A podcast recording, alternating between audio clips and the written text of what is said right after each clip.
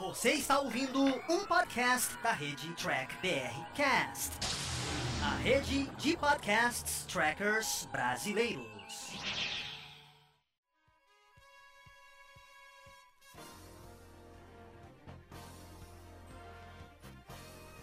Olá, humanoides! Tudo bem com vocês? Aqui estamos começando mais uma versão em podcast aqui dos vídeos do Diário do Capitão.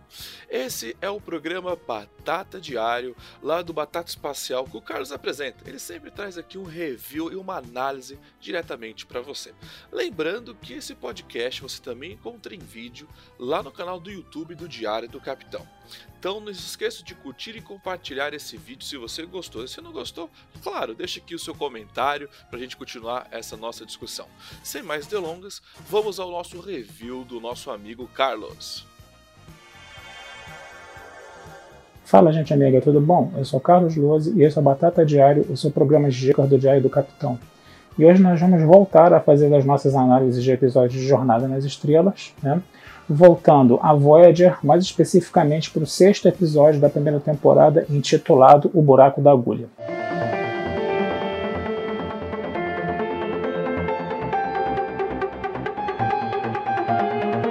Esse episódio é um episódio bem bacana, tá? Ele vai abordar né, a questão da volta da Voyager, né, do quadrante Delta para o quadrante Alpha, né, sua viagem ali de cerca de 70 mil anos-luz, né? E quando você faz uma viagem muito comprida dessas, né, uma viagem que vai demorar mais ou menos 70 anos, né, você tenta buscar né, atalhos. Né? E atalhos, nesse caso, são buracos de minhoca. Né? E aí a Voyager detecta um buraco de minhoca que está um pouco afastado do curso dela, né, em direção ao quadrante alfa, né, mas a Janeway decide arriscar né, para investigar esse buraco de minhoca para ver se ele pode ser um atalho. Quando eles chegam lá, eles veem que esse buraco de minhoca ele é microscópico, ele tem uma abertura de somente 30 centímetros ele está colapsando, ele está fechando no caso. Né? Então, o que, que o pessoal faz da Voyager? Né? Eles pegam uma sonda, jogam dentro do buraco de minhoca para escanear a sonda e eles percebem que a sonda é escaneada. E eles começam a tentar entrar em contato com quem escaneou essa sonda. E eles vão descobrir que foi uma nave romulana que está no quadrante alfa, uma nave de ciências que está né, escaneando. E aí a Janeway começa a conversar com esse romulano, né, desconfiado toda a vida, né, porque é um romulano, inclusive, né, interessante a gente perceber isso, né, a gente tem que lembrar que a Federação e o Império Romulano são inimigos, né, e aí ele não vai muito acreditando no início que ele está no quadrante delta, não. Mas a Janeway, com um baita de um jogo de cintura ali, né, vai conversando com esse capitão romulano, né, e aos poucos vai convencendo ele, até que eles conseguem inclusive estabelecer contato visual, né. E aí a Janeway né, pede, a única coisa que a Janeway pede é para que eles enviem né, mensagens, né, é, que a tripulação da Voyager possa gravar mensagens para mandar para seus familiares, né. Essas mensagens seriam enviadas pelo buraco de minhoca e aí, né, o Romulano levaria essas mensagens para a Federação, né, só para eles terem consciência né, de que a voz está pedida no quadrante Delta e que tem toda uma tripulação lá, né, que não morreu, que está tá desaparecida, mas não morreu, né, e que se envia mensagens para esses familiares, né. O capitão da nave Romulana manda o, o a, essa proposta da Jane para o Senado Romulano, que a gente sabe que tem uma burocracia que vai demorar, né, e o grande problema é que essa fenda, né, essa, esse buraco de minhoca, ele vai fechar em 48 horas e vai, inclusive, destruir a sonda. Né? Quer dizer, a sonda também vai parar de funcionar em 48 horas, quer dizer. Né? Então ela vai tentando convencer o, o nosso amigo aí, o nosso capitão Romulano aí, né? Ele diz que é só um cientista, ele é um astrofísico, inclusive, né? E ele diz que ele não tem como apressar né, a burocracia do Senado romulano. Né? E aí a Jenny vai perguntando: Você tem filha? Tenho. Né? Eu estou um ano no espaço, não vi ela nascer. Quando eu voltar, só vou... quando eu voltar, ela já vai estar com dois anos. Né? Então a Jenny foi ali meio que é, apelando para esse lado mais sentimental e, vamos dizer assim, foi amolecendo esse capitão romulano. Foi um diálogo muito legal, né? partindo do pressuposto de que a gente está vendo aí duas culturas inimigas. Né? E aí esse Romulano vai entrando nessa vibe aí, vai começando a ficar sensibilizado, né?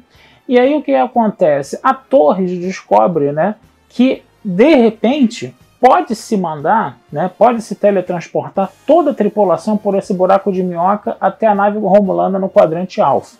Né? E aí eles primeiro fazem um teste, pedem essa autorização né, para esse capitão romulano, eles fazem um teste, eles, eh, eles teletransportam alguns cilindros, o cilindro consegue chegar, né?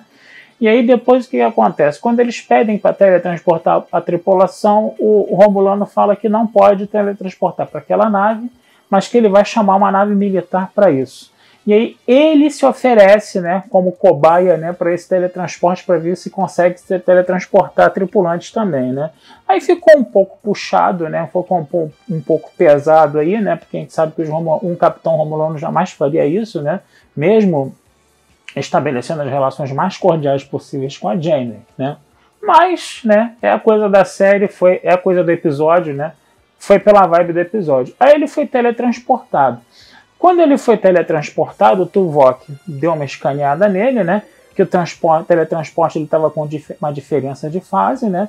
E aí o Tuvok percebeu que aquele buraco de minhoca não dava diferenças só no tempo, no espaço, dava diferenças no tempo também. E aí o nosso amigo Capitão Romulano, ele era de 2351, quando né, a Voyager está, estava no ano de 2371, quer dizer, ele estava 20 anos atrasado no tempo, ou seja, não poderia né, teletransportar a tripulação da Voyager né, para o passado, né, porque seria alterado o passado, né, o Romulano não poderia falar né, desse encontro com o pessoal da Voyager, né, e nem ele poderia, né, quando chegasse em 2371, alertar né, a Federação da Voyager não fazer essa missão, porque a presença da Voyager no quadrante Delta já tinha provocado um monte de alterações naquele quadrante que desapareceriam né, caso a Voyager não fosse para lá. Então, quer dizer, ficou tudo na mesma, mas ele ainda assim recebeu o cilindro né, com, as, com, com, com as mensagens né, de toda a tripulação e ele avisou: eu vou esperar 20 anos, né? Vou voltar para minha vou voltar lá para o quadrante alfa, então 2351, vou esperar 20 anos e quando der os 20 anos eu entrego para a Federação Cilindro. Só que depois quando ele foi teletransportado, Tuvok, né, sempre ele ali, né, viu os registros históricos da nave e viu que ele tinha morrido em, esse Romulano tinha morrido em 2367, quer dizer, quatro anos antes, né, dele entregar os cilindros. E aí ficou todo mundo com aquela cara de tacho, mas sempre apareceu uma voz salvadora na multidão. Gente, confesso a vocês que não me lembro quem foi que falou, mas ele que falou assim: de repente ele deixou isso num testamento para ser aberto só em 2371. De repente ele deixou isso sobre, sobre a responsabilidade do Império Romulano. Quem sabe não chegou, né? Ele, o fato dele ter morrido não significa que não tenha chegado, né? E ficou aquela dúvida no ar, né? E aí vamos retomar né, o nosso curso para casa. Né? Quer dizer, episódio muito bacana, né, que trabalhou com questão de paradoxos temporais, que trabalhou com essa questão aí do Romulano e da Jenny, desse relacionamento entre o Romulano e a Jenny, né, que de repente você tem dois, duas pessoas inimigas, né, fazendo um relacionamento bem próximo, né, foi muito bacana, foi muito bacana nesse episódio.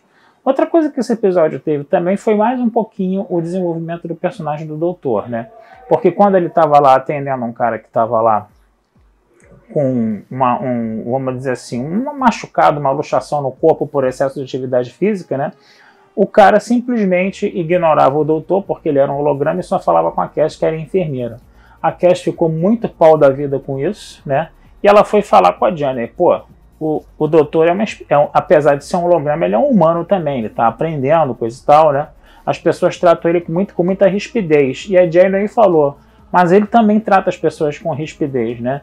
E aí a Cass falou, mas mesmo assim ele é um tripulante, né? Ele é uma pessoa que pode aprender, ter um relacionamento melhor, coisa e tal. E ele também não está sendo tratado direito. Esse negócio não está certo. Ele não pode ser visto apenas como uma máquina, como um acessório, como um aplicativo, né? Como a gente fala hoje, né?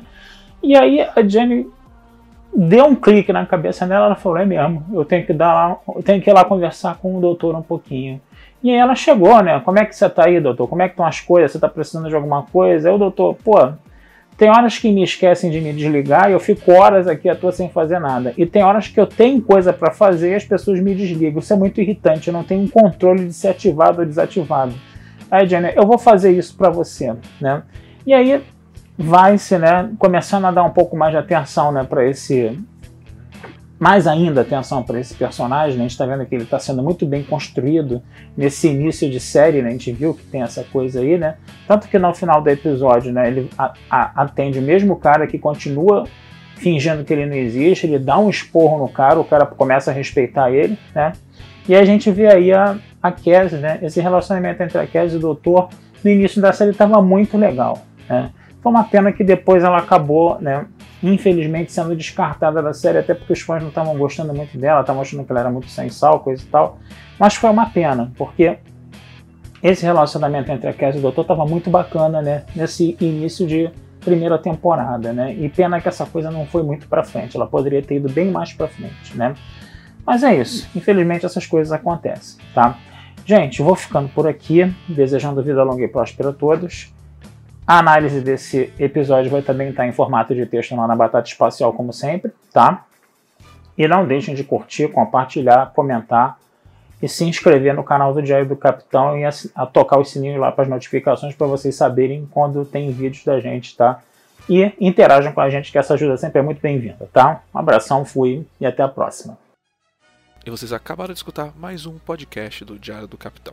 Lembrando que a versão em vídeo você encontra lá no YouTube. E para mais podcasts de Jornada nas Estrelas, entre e acesse Trek BR Cash, uma fusão dos podcasts trekkers brasileiros. Lá você vai encontrar podcasts Sessão 31, Nova Frota e Diário do Capitão. Ou procure no seu aplicativo favorito. Um muito obrigado, até a próxima e engage!